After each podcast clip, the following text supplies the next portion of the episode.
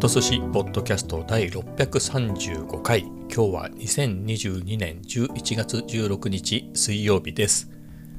えー今日はね非常にいい天気で空もね青くて澄んでいてね空気も澄んでいて、えー非常に良かったですね。風はまあそこそこかな、えーそこそこまあそこそこ吹いてたね。うん。ちょっと、えーマイク的に心配なぐらいは吹いていたけれどまあ気温はねえっ、と16度最高気温が16度ということでね、えーちょっと低かったですね。まあだからこそできるファッションなんかもあるんでね。まあそう悪いことばっかりではなくてまあそれで言うとねまあ、だからそれこそ昨日は引きこもりか、まあ、一昨日とか、まあ、それぐらいでいくと、まあ、半袖の T シャツに厚手のジャケットで全然す済んじゃうとか、まあ、日中はねでまあ夕方以降はちょっと寒くなるから、まあ、パーカー薄手のパーカーを1枚持ってったりとか、まあ、それで全然足りてるっていうのが、まあ、11月中旬まで来てたんだけれど今日は16度っていうことでね、えーこのまま一気にどんどんどんどん下がっていってね。言うてももう11月中旬過ぎ中旬か、ね、真ん中後半に入ってきてるんでね。あの2つにばっくり分けると。えーということでこのまま一気に冬になってねもうダッフルだなんだみたいなことになるとあれだねっていうことであれって何っていうとあのステンカラーコートを着るタイミングがないなと思って。まあそんなんで今日は着ていこうっていうことで、まあ、ボタンダウンにニットを着て、えーでステンカラーコートを着てね、えー行きました、まあ、これステンカラーコートって僕この今着てるやつねこれ何年着てんだろうあ10年着てるわ。10年。10年も着るならもっと高いやつ買ってもよかったね。そんなに高くないやつ、まあ、はっきり言って安いやつを買ったんだけど。うん。まあ持っちゃったね。10年ね。せめて倍。できれば3倍出してもそうそうもともとが安いからね、えーよかったんじゃないかな。あのこの円安だったし、えー輸入物の。そういうやつ買っといてもよかったかもね。10年着るなら。うん。まあそれはさておいて非常に気に入ってきてるんだけれどまあそれがだそれしか着たことがないんでよくわかあもう一着着たことあったんだ。ちょっとオーバーサイズだったんで人にあげちゃったんですよねあんまり着ずに。なんで覚えてないんだけれど裏地はあるけどそんなに暑くはないんでなんだろうね。あったかくはないんだね。うん。厚手のジャケットの方があったかいぐらい、えーなのよ。まあただなんだろうジャケットはねジャケットですからね。それに比べるとまあ桃ぐらいまではカバーするのでそういう点ではちょっとあったかいとは言えなくもないみたいなぐらいかな。うん。まあそんな感じなんですけれどまあさっきも言った通りね、えーボタンダウンニットそしてステンカラーコートでね。で久久々ねボーラーハットをかぶっちゃってね、えーいい感じで、えー行きましたね。まあそれでまあ歩いてるとまあちょっと暑いかなっていうとこもあったけど、まあ、脱ぎたくなるほどではなくね、まあ、風は涼しかったりするんでまあ行き帰り含めてちょうど良かったかな。うん。まあ一回は切れたので良かったですねっていう感じ。まああとはまああれだね。あのーあと何回着るタイミングがあるかなって。まあもちろんこれから冬にね向かっていく中であ今日は暑いなみたいな日ってまああるでしょ12月に入ったとしても。まあそういうタイミングで着ることもあるかもしれないけどね。うん。まああと何回かだろうなそうは言ってもと。はい。な感じですね。で冬はねあのもうね前は結構同じもの着るのは嫌でまめに変えてたんだけどもう結構経つかな。えーなんかもうシンプルにしようと思って。なので冬の着るものは前はピーコート。で今は、えーもうダッフルっていうので、えー固定してねもう何年もやってきてるんですがもうそろそろね、まあ、ダッフルは気に入ってるのは気に入ってるけれど普段使いっていうかもうこの辺近所ねカフェ散歩行くんであればもうちょっと身軽でもいいかな。ダフルと重いでしょ結構。と思ってね。だから脱いだやつも結構カフェで邪魔だったりするでしょああいうのってね。ダフルって。なのでもうちょっと身軽なやつユニクロとかにないかなと思って。まあそんな話を奥さんにしたらなんか奥さんが今着てるのかな。何かあの結構冬でもいけるよみたいなやつがあって。それがね今年の今年のバージョンも出てて今冬の初めセール的な感じであの期間限定セールやっててそんなに高くないんだよね。なんてやつか忘れちゃったけどまあフルジップであのまあ風ね防防寒っていうの？暴風あのあとはそこそこ雨弾きます的な？で、まあ、奥さんが言うにはあの、まあ、自転車で通勤してるんだけどえー、それだとねもう冬でもあったかいっていうんでね、まあ、中に何も着ないわけじゃないから、えー、それで全然風通さないだけであったかいよっていうので、まあ、そのあったかさみたいなとこ言うんであればダウンとかでいいんだけど僕あんまダウンが好きじゃないんであの、まあ、それでいいかな奥さんが言ってるやつを買ってみようかな。そう高くないしね、まあ、あとは、まあ、のレビューもユニクロのレビューも見たんだけれどまさに今とかちょっと前ぐらいのねえー、春秋口のタイミングでもあの熱く熱くはないっていうかその分厚い生地ではないんであの通気性はあるみたいなこと書いてあったかな。風は通さないんだけど通気性があるってどういうこと？っていう気はするんだけど、えー、なのでまあ冬真冬にね、えー、着れなかったとしてもまあちょっと雨が降ってる時とかね、えー、いいかなみたいなので。はい、えー、それを買おうかなと思ってるんだけど17日までセール？だから明日までなんですよね、そのセールが。なので、えー、それまでにユニクロ行って買ってくるか、通販で注文するかな、みたいなことを思ってて、まだ行ってないっていうね。えー、なので、明日行くかね、最終日。うん。テラスモールで働きつつ、えー、そこのユニクロのあそこでっかいでしょ、あそこのユニクロね。まあ、そこで買ってきちゃうのも、ありかなももしくは柏で働くのもありだね。うん、柏のカフェを回って仕事するのもありかなみたいなところでいくと、まあ、柏のモディに入ってるね、ユニクロ、あそこも結構大型なんで、まあ、そこ、まあ、どっちかだね。はい。まあ、みたいなことを思っています。まあ、明日フィーリング次第ですね。はい。まあ、それを買ってこようかなと。あとは、あれかな、カットソー買おうかな。何着かね、まあ、白とネイビーあたりを1着ずつでいいかな。うん。まあ、いらねえかな。いるかなみたいなね。どっちだよ？みたいな。まあでもね、今着てるやつが結構ボロくなっちゃったので、まあ1着ずつぐらいあってもいいかな。はい。まあみたいなところですね。まあそんな中ですね、えー、今日もカフェ散歩行って、まあ、カフェ散歩の先でね、あのー、今日も定例の会議が、まあ、聞いてるだけの会議があったので、まあ、サラエボで聞こうかなと思ってね、参加しようかと思って、あ、サラエボで参加しよう。まあそうなんですけれど、まあ、Wi-Fi とか電源があるところの方が都合がいいよねっていうことで、今日もサラエボに行きました。あとは、一昨日行ったんだけど、昨日からね、値段が上がってるんですよね。なので、いくらかなみたいなのも気になったので、まあその2つの理由でサラエボに行きました。まあ、結果で言うとカフェラテは30円アップでしたね。2、30円ですよって言ってたから、まあ、上限まで上げてきたなっていうんでね。えー、まあ結構ね、340円で頑張ってましたもんね。ね、あの、円安ね。だから僕が行き始めたのが去年でしょ？そその時全然円高でしたからね。120円とかでしょ？そっからね、こんだけ上がって粘ったので、まあそうだよねと。えー、まあこの値段を決めた時は、もうちょっと前でしょうからね、150円でこれ160円とかいっちゃうのかな、170円とかいってるしな、みたいな、まあそういう時に値段を決めたので、まあこうなんでしょうねっていうので、うん。まあ一回上げてね、また上げるのって大変ですからね、えー、ああ、すごい値上がりしたしな、みたいな感じってすごくすると思うので、まあこういうのは一発でバーンってやった方がいいと思うんでね、はい。まあ370円なので、まあ結構上がったねっていうのはね、まあそうなんですけれど、まあこんなもんかなっていう感じで。はい。まあそんなもんでしたね。まあ、おかわりせずにギリまで粘る感じでね、はい、いましたけれど、まあ、慣れるでしょうね。まあ、ドコモでしょ？ドコモだよね。ドコモって、あエブリウェア みたいな意味のドコモ値上がりしてるからね。まあ、Mac とかはまだ上がってないかな。僕がコーヒーを飲みに行くところだと、まあ、独立系はみんな上がってますね。あ、独立じゃなくても、まあ、スタバも上がってるでしょ、あれ、きっとね。スタバも上がって、コメダも上がって、リベルテも上がって、えー、まあ、サライバも上がって、ルフランも上がってるから、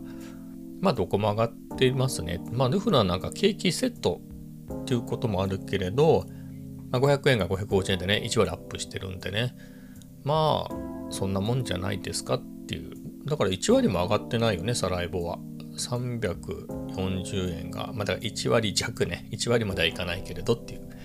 まあそんな感じなんで、まあ、このご時世仕方がないかなっていうところですね。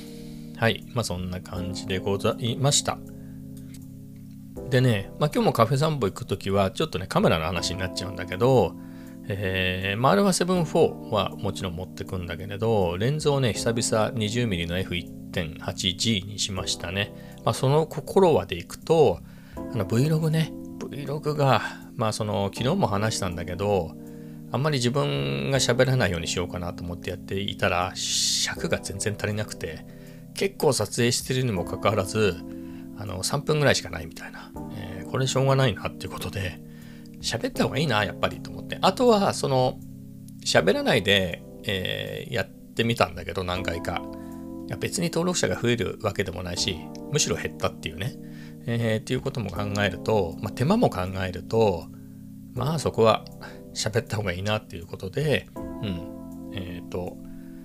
えー、何？歩き取りをしようかなと思って 20mm の F1.8G をね、えー、つけていきました。まあ、ZV-10 でもできるんだけれど、えー、なんつうんですかね。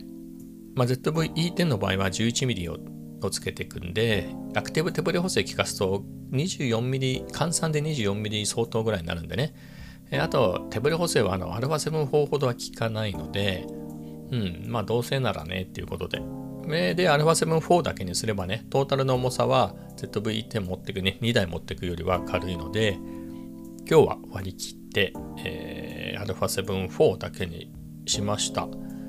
まあ、久々撮った感想で言うと、やっぱりあれはちょくちょく続けてないと何喋っていいかわかんないね。うん。いや、事前には思ったんですよ。35mm すごく気に入ってこればっかり使ってたらね、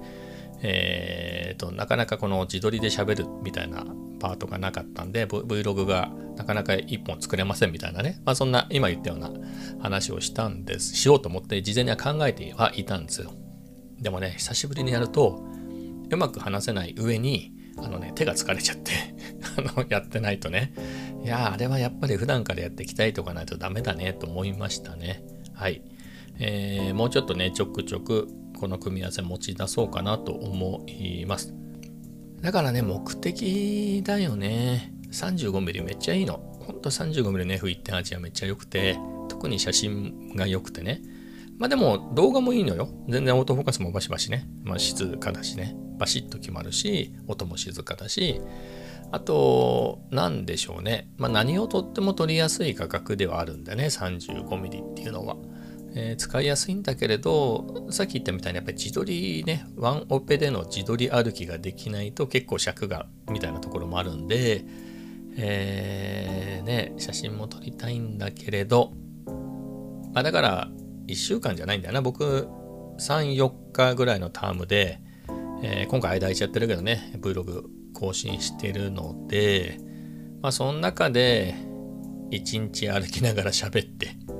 まあ、それである程度尺稼げたなってなったら他の日は 35mm でいくとかね、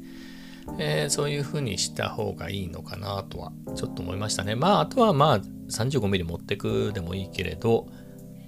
あの ZV-10 でね、えー、まあそういう歩きながら撮るでもいいしまあそういうことをやったりあとはねこれが結構懸念なのよもう環境はバッチリできてるんだけれど、まあ、部屋でね部屋で撮っちゃえばいいのよねあのそういうおしゃべりしたくば。あの照明もあるしね、えー、全然喋れる環境があるし日中家族いないから撮れるしね、えー、もし日中が嫌であればこういうポッドキャストなんか深夜にこうやって喋ってるんだからね部屋締め切ってやってるわけだからそういう中でね、えー、夜そう動画の撮影しちゃったっていうわけですよね。カメラに向かって喋るだけであれば、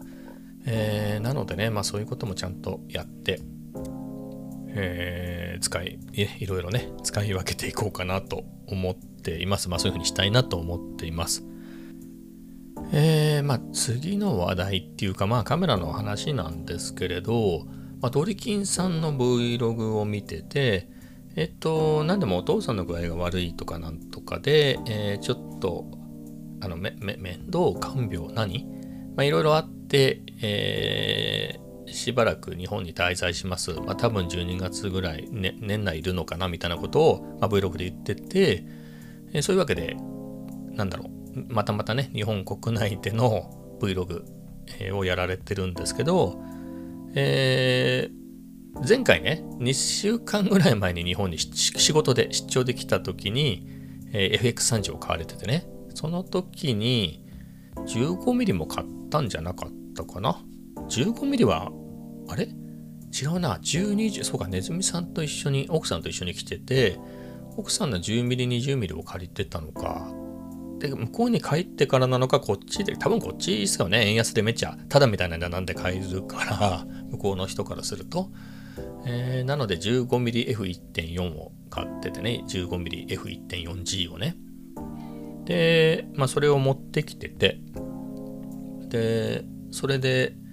あの、ホテルでね、えー、自撮りしながら、えー、Vlog やってたけど、あれいいね。15mm の F1.4G。まあホテルがそこそこ広い部屋っていうこともあるけれど背景もいい感じにボケてね、まあ、換算で 24mm、3mm、4mm ぐらいなんですよね。それで F1.4G だから、まあ、フルサイズで言うと F2 ぐらいでしょ？まあなかなかだよね。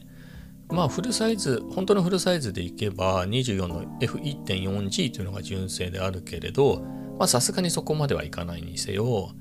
まあかなり比べたら全然ちっちゃいんだね。それででもボケの量的にはね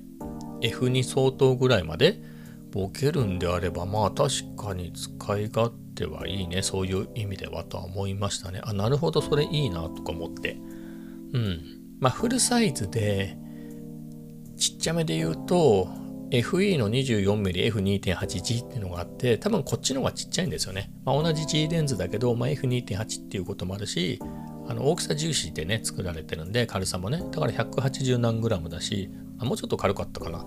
まあとにかく軽いレンズでね僕も欲しいなと思って使ってないんだけどそっちまああの価格がいいんだったらあの 24mm のそれを買えばいいかなとは思っていたんですよ。まあ、なんでかっていうと、まあ、僕が 15mm 買ったとしても正直 ZV-E10 だと使いにくいなとあの手ブレ補正がないんで、アクティブ手ブレ補正頼みってなると、えー、1.44倍クロップされちゃうんでね、自撮りはまあできないよね、20、あ、20、ん ?15mm だとね。って考えると、α7-4 につけて使うしかないなと。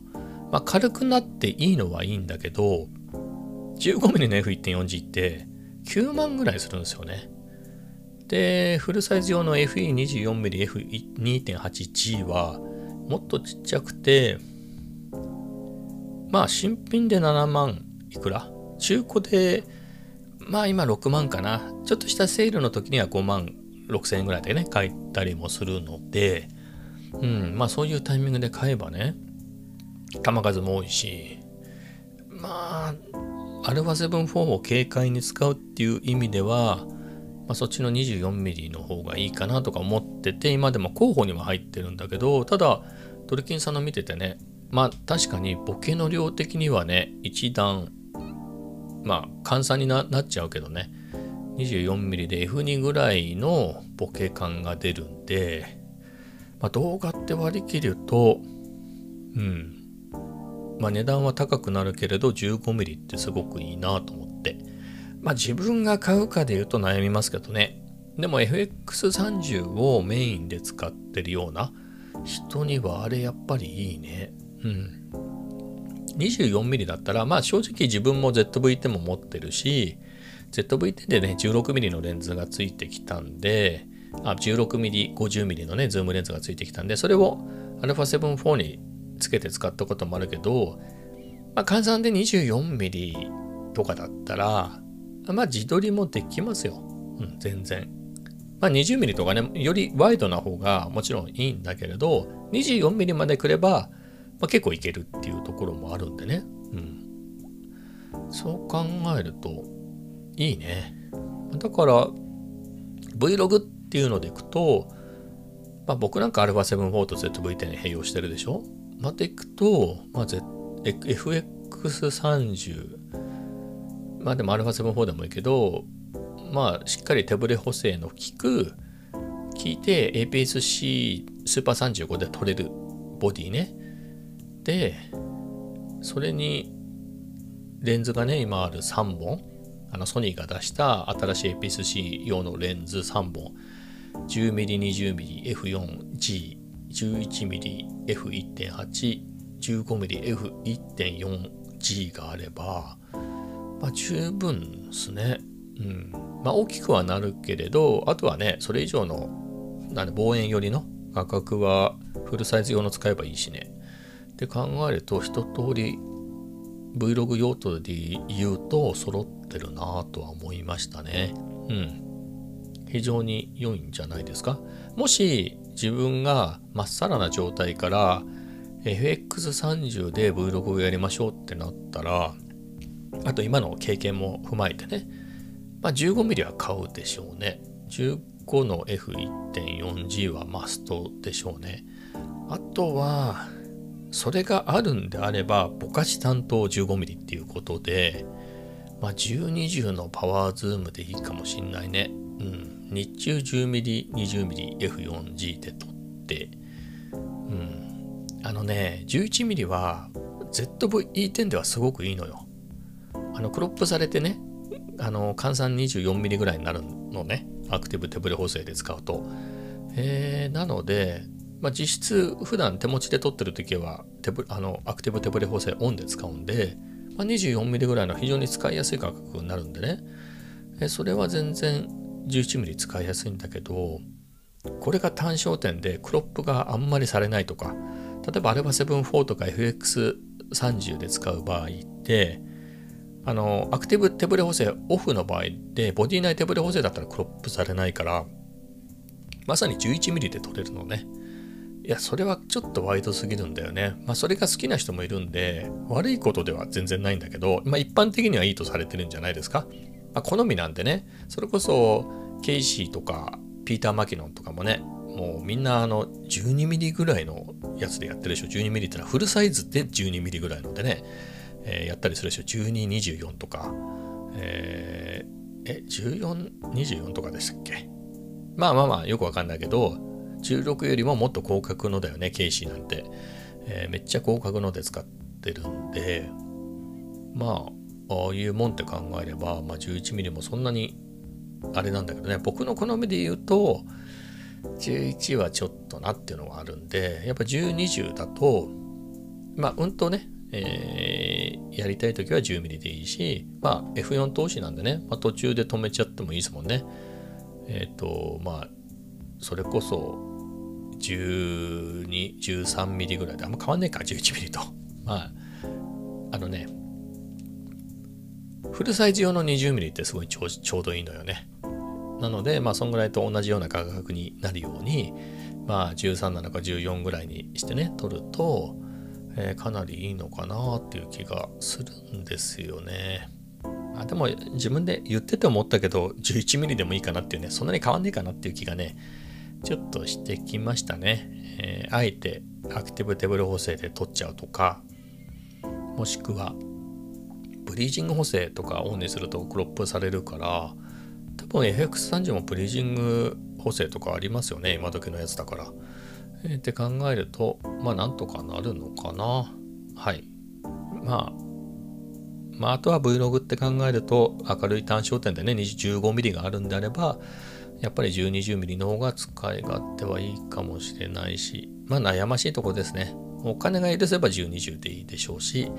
えっ、ー、と、まあ 15mm はマストなんで、120の方はちょっと高いので、11mm ね、だいぶ半分まではいかないけど、かなり安いんで、そっちみたいな選択もありかな。はい。まあ、みたいなことを思いましたね。まあ、ただ、僕の場合ね、α7-4 があるので、まあ、機能的に僕が使う分に機能的に α7-4 が劣るってことはないんですよね。あの、まあ、どこまで誰のレビューを信じるかなんだけど結構2台両方買ってて丁寧に手ブレ補正とか、えー、テストしてる方の見たけど